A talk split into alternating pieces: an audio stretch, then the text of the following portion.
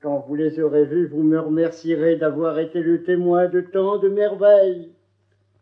Apportez-moi ici toutes les broussailles d'alentour.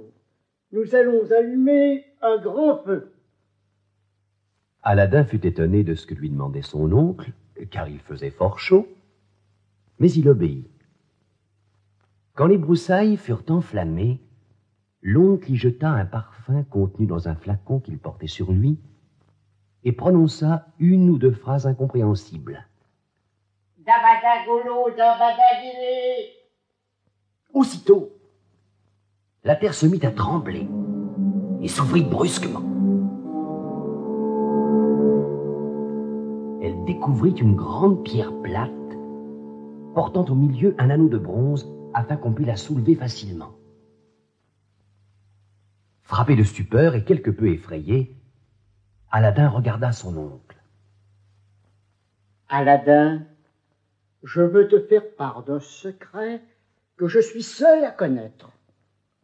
Il y a là, caché sous cette pierre, un trésor qui doit te rendre plus riche que les plus grands rois de la terre.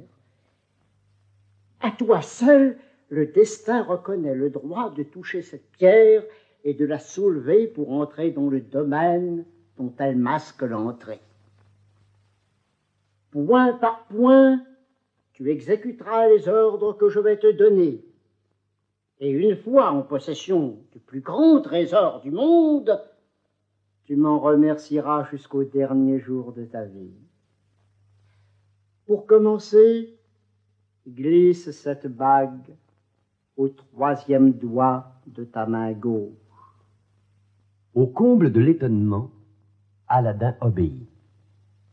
Puis, attentif aux ordres de son oncle, il souleva la pierre et découvrit les premières marches d'un caveau.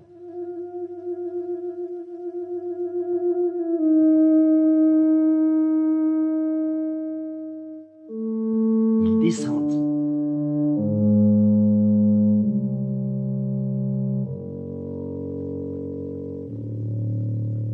Franchit une porte ouverte qui donnait accès à trois grandes salles.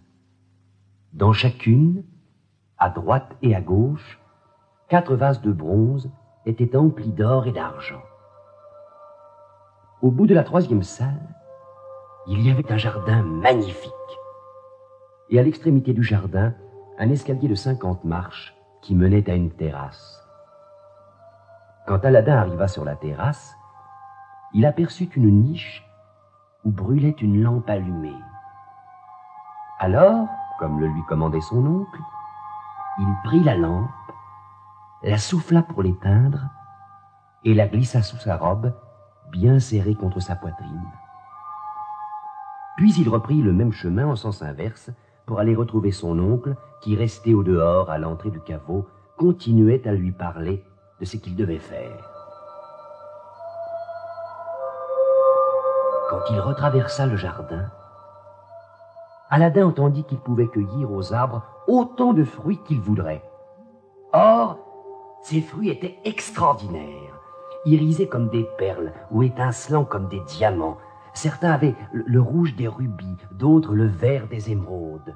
Le bleu des turquoises voisinait avec le violet des améthystes et le jaune des topazes. Et ces fruits étaient si gros que personne au monde n'en avait jamais vu de pareil. Ébloui, Aladin en emplit ses poches et sa ceinture. Il en fit des chapelets qu'il pendit à son cou Enfin, il en emporta plein les bras. Ainsi chargé, il gravit le dernier escalier du caveau.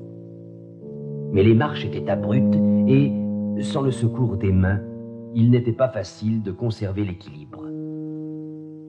L'oncle se pencha, le regard avide. Passe-moi la lampe, elle pourrait t'embarrasser. Non, non, elle ne m'embarrasse pas du tout.